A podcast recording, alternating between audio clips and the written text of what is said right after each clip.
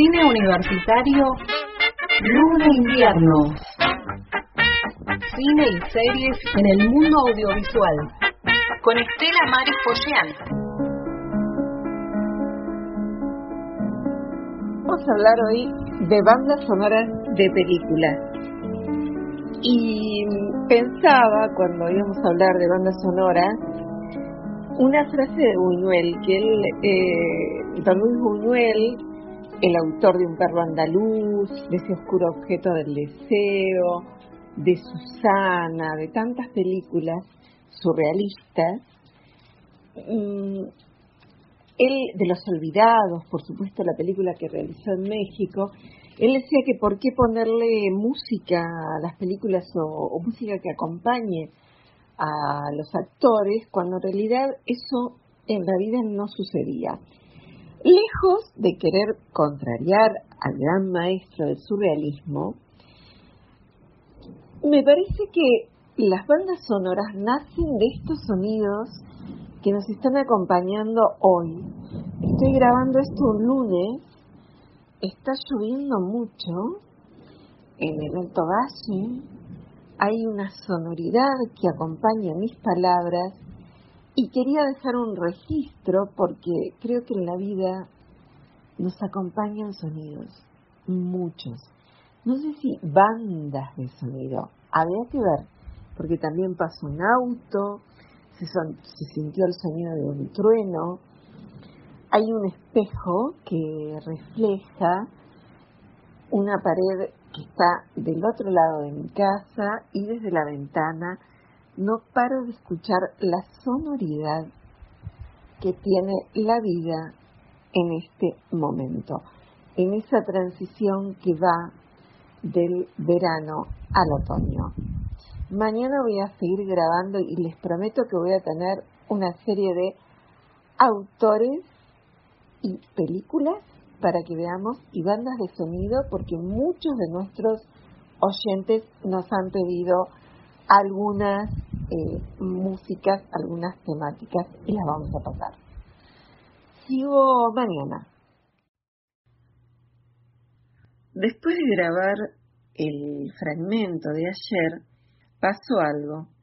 La tormenta cesó y el silencio apenas era interrumpido por un sonido lejano de algún automóvil o otros ruidos que eran apenas audibles de alguna forma era una respuesta del maestro aragonés don Luis Buñuel. En la vida nos topamos con sonidos y silencios, gritos y susurros, sensaciones que provocan esos estadios, son los que se nutren los artistas de la música para componer las bandas sonoras. Es más, si uno lo, piensa de forma más acotada a cada género cinematográfico o a cada serial audiovisual, vamos a ver que se combinan los pentagramas y sabemos que estamos viendo, por ejemplo, una película de suspenso.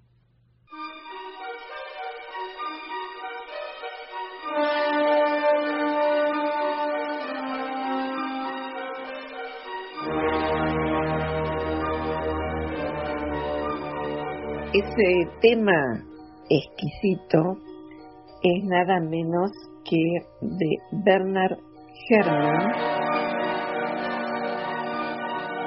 Este tema abre las temáticas de bandas sonoras. Herman está en la mayoría de las películas de, de Hitchcock. Su, su obra es, tengo también por acá, Hermann Hesse, en, esta temática, ¿no? Eh, bueno, eh, también trabaja el tema impresionante de Tristán e Isolda, que ese tema de Tristán e Isolda se va a volver a escuchar con la Orquesta Filarmónica de Praga, la ciudad de Praga, para la película Melancolía, que es una película mm, eh, donde la música de Richard Wagner, en este Tristán e Isolda, acompaña mucho lo que mm, significa el prólogo de la película Melancolía de Lars von Trier, eh, de alrededor de 10 minutos de duración, que es enteramente filmado a cámara lenta y sin diálogos ni sonidos ambientales, como si se tratara de la obertura de una ópera. Y em, toda, toda esa, esa secuencia realmente es, es impactante. Vamos a ver si ponemos esa imagen para que la vean con, con la, digamos, lo que es la unión de la imagen y el sonido, y en este caso banda de sonido, que es la esencia del cine. Y en la anterior, en Vértigo, nos va eh, iniciando Hitchcock en una película que está considerada la mejor película de la historia del cine por muchísimas razones, pero sobre todo la película es un laberinto, es una historia de amor, em, es un policial, bueno, junta varios géneros y a lo largo del tiempo, Kim Novak y eh, eh, el actor Stewart van a ser quien eh, nos van a, recordar esa maravillosa serie de películas de Alfred Hitchcock, en particular esta y como ya lo hemos dicho en otras oportunidades, esa película es tan, tan impactante que se va a hacer el recorrido, porque la película se filmó en, distintos lugares eh, de California, eh, hay mm, algunas secuencias en un bosque de secuoya gigante, realmente el, recorrido vale la pena y, y, es una película inolvidable, ¿no? basada en dos libros. Y en Melancolía, eh, esta, música nos une con una película mucho más reciente, mientras que una es de los años 50, la otra es mucho más cercana. Pero seguramente uno de los compositores más prolíficos y versátiles de la historia del cine es Ennio Morricone. Eh, con él tenemos que recordar el bueno, el feo y el malo, por un puñado de dólares, La Misión, Cinema Paradiso, Los Intocables. Bueno, la verdad que mm, la, eh, la música de Cinema Paradiso, aquella historia que nos relataba lo que era el cine, cuando el cine era un medio de comunicación de masas mm, que mm, llevaba a un público muy dinámico y con un deseo de, ver cine eh, realmente mm, de una de una textura que sabe mm, y de una emoción que sabe tener eh, esta, esta película, ¿no? Cinema Paraíso.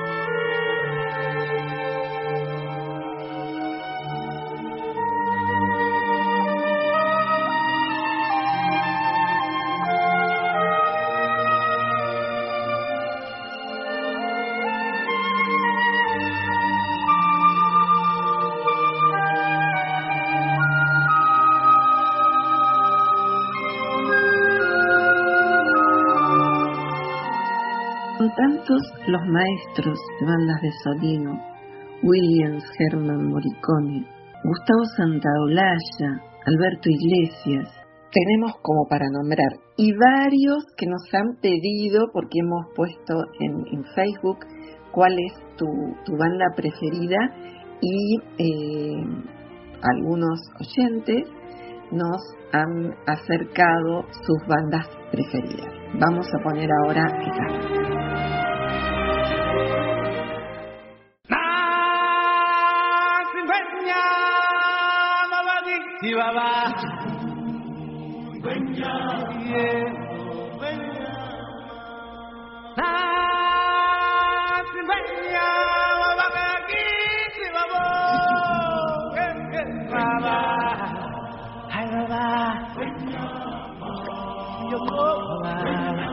La consagración de Hans eh, Zimmer vino en los años 90 con esta película con El Rey León y mm, Elton John también hace la, música que bueno es altamente recomendable y probablemente una de las películas que más eh, que son muy muy recordadas en, por Disney ¿no? y por la gente que la, la, ha visto.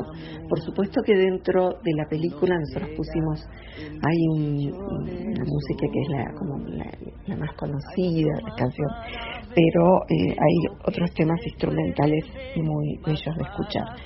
Por supuesto que hay otras películas de este gran director mm, que vale la pena eh, buscarlas, están en la red, como de los otros autores que hemos eh, nombrado. Si no me equivoco, también Nurkerke, que es una de las, de las últimas por las que aparece eh, su autoría, aunque probablemente haya mm, nuevos, nuevas temáticas. Eh, porque estos autores están en una constante ebullición, estos artistas de la música. Y bueno, en ese sentido yo quería comentarles algo que me pasó en los años 90, fue también, que fue el, acercamiento quizás más corporal a las bandas de sonido.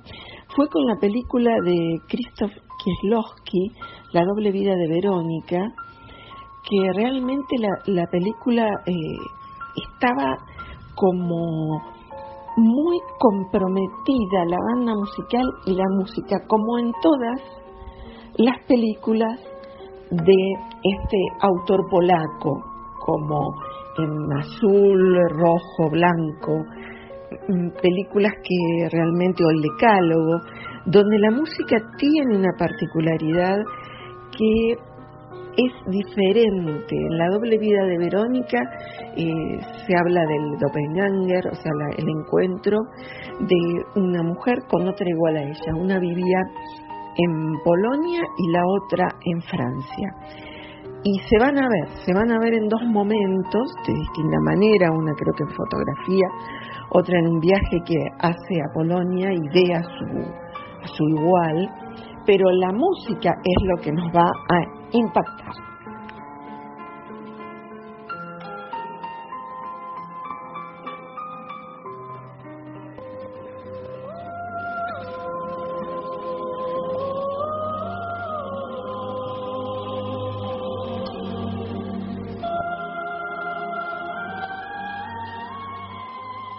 Autor de estas melodías tan particulares que te hacen sentir como que hay otra dimensión en el cine es nada menos que Sivingnir Preisner. Eh, la verdad que en cada una de las películas, en esta en particular, yo recomiendo eh, ver la película. La película antes estaba en YouTube, ahora no la encuentro, pero realmente es para verla toda, ¿no? Y no dejar de, de disfrutar, de disfrutar de, de, ese tema, como de este otro que vamos a escuchar ahora, que está, mm, lo vamos a reconocer enseguida, quizás la otra no, y, y ustedes nos van a decir qué, qué tema o a dónde nos lleva este tema.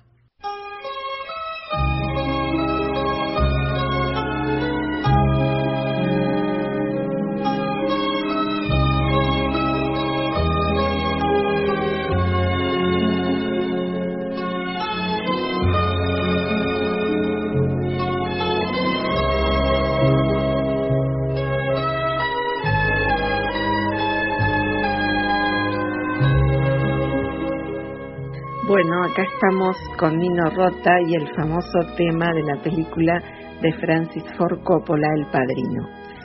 Es eh, uno de los autores más recordados por sus colaboraciones con otro gran autor em, como Federico Fellini, em, de las que surgieron películas muy muy recordadas como La Dolce Vita, Ocho y Medio, Amarcor son esos temas musicales que los escuchas y enseguida te llevan a las películas o a otros momentos emocionales.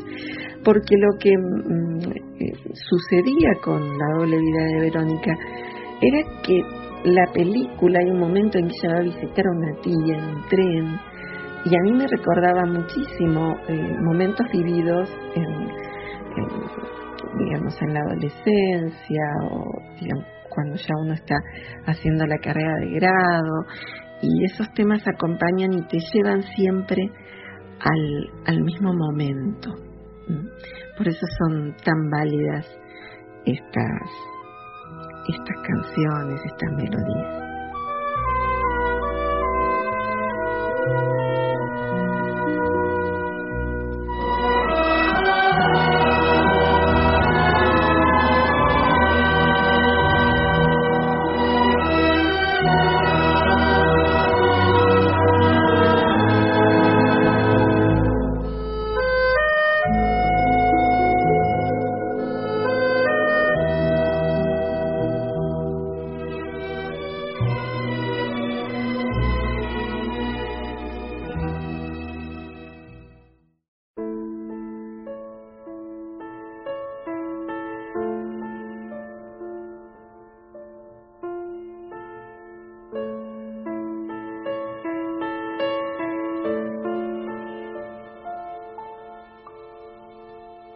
Escuchábamos la banda sonora de la película Love Actually o Realmente Amor.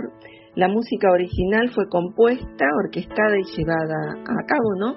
Por Crane Armstrong. El álbum con la música de la película estuvo entre los top eh, de los eh, de, las, películas eh, este, y de esta línea de películas que es una especie de abanico de historias eh, en los Estados Unidos en el 2004 como allá, arriba, ¿no? Y llegó al ser el número dos de las bandas sonoras. Mm, también obtuvo discos de oro en Australia y México. Les cuento que la lluvia o la tormenta ha retomado. Creo que si seguimos, eh, a veces eh, estas, estas grabaciones, este, esta preparación del micro, nos lleva un poco la semana viendo qué temas vamos a tratar, algunos pedidos que nos hacen. Y lo hacemos con Natalia, Natalia y en general se mandan con anticipación para editar y aunque la charla sea coloquial tiene bastante trabajo detrás, ¿no? Porque nos gusta realmente disfrutar de este, de este momento. Tengo por acá algo más para pasarles. Hay muchísimo. Les vamos a dejar un link de Radio Televisión Española con un montón eh, de, de, películas, eh, de streaming, eh, de bandas sonoras. Pero en particular ahora quería irme un poco a ese lado latino tan, tan importante con alguna grabación que me parece interesante que escuchemos.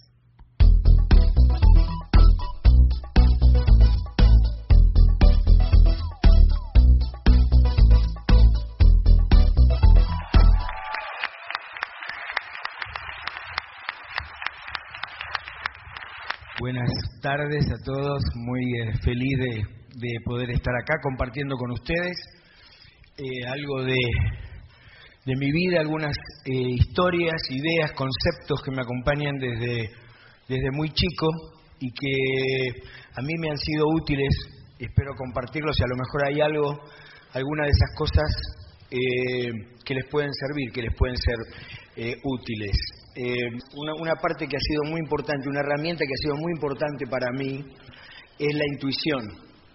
Y eh, muchas cosas he hecho y hago y haré, pienso con la intuición que, quizás es mi herramienta más, más fuerte, y es la que me sirvió en su momento para, desde, desde chico, para valorar, para apreciar y para utilizar como aliados al error y a la confusión. Eh, y de lo que se aprende de eso. Pero no de lo que se aprende a lo mejor como cuando uno dice, bueno, claro, me equivoqué, esto no, no lo voy a hacer más, ¿no? O, o me confundí, mm, esto no tiene que ser así. No, muy por el contrario. El error como acierto, a veces como intención oculta, como eso que no se nos hubiera ocurrido hacer y que hicimos por error, ponele. Y la confusión no como desorden, ¿no? Porque el desorden es una cosa estática, es como lo del saber y no saber, ¿no? El, desorden este, mm, es una cosa estática, el caos es una cosa dinámica. Entonces yo vivo, de hecho, mi agenda es sumamente caótica y me muevo, después le voy a contar un poco en los proyectos en los que estoy involucrado ahora, y es realmente únicamente a través de una impronta caótica que se pueden llevar a cabo, por lo menos que yo las puedo llevar a cabo, ¿no? Una cosa que siempre me atrajo mucho es el tema de tocar instrumentos que no sé tocar. ¿Por qué? Porque en el momento que me acerco a un instrumento que no sé tocar, como artista, que es como yo de alguna manera me veo, o sea, no me veo como un músico, ni como un productor, ni me veo como un artista que se mueve en distintos forums. Entonces yo pienso que como artista, cuando me acerco a un instrumento, algo voy a tener que poder hacer. Quizás no como músico, pero como artista, algo, aunque sea romperlo, pintarlo, algo voy a tener que, poder hacer con un instrumento. Entonces cuando me acerco a tocar... recién Gustavo Santaolalla nos hablaba de la intuición. Qué importante, ¿no? Porque este, este texto audiovisual, esta entrevista de Artec de 2019, que fue subido por UPA Institucional Contenidos. Eh, Artec TV se propone indagar, dice, sobre las implicancias de las nuevas tecnologías en el mundo de las artes, desde la educación en todos sus niveles y en el trayecto de formación en artes hasta su aplicación en los escenarios de la expresión artística. Bueno, eh, también para escuchar bandas musicales de este gran autor. Y bueno, la lluvia ahora ha vuelto, es, eh, digamos, el, el, fondo que tenemos, esa eh, particularidad no es eh, la, la lluvia que a veces ponemos en ediciones, que obviamente son tomadas eh, de trabajos también artísticos, sino es el sonido que, que entra a través de la ventana del estudio donde estoy grabando y que bueno, es un estudio un poco improvisado que nos transmite los sonidos ambientes también. Y bueno, con esto nos vamos a despedir, les vamos a dejar, eh, creo, no sé si se los dije, pero... Mm, varias, eh, varios temas musicales que subió Radio Televisión Española y ahí nos vamos a encontrar con un montón que no pudimos nombrar hoy por las temáticas de tiempo y seguramente los retomaremos en otro día soleado o con otra temperatura. Hasta pronto. Cine Universitario, Luna Invierno con Estela Maris Poyean. En el hilo invisible.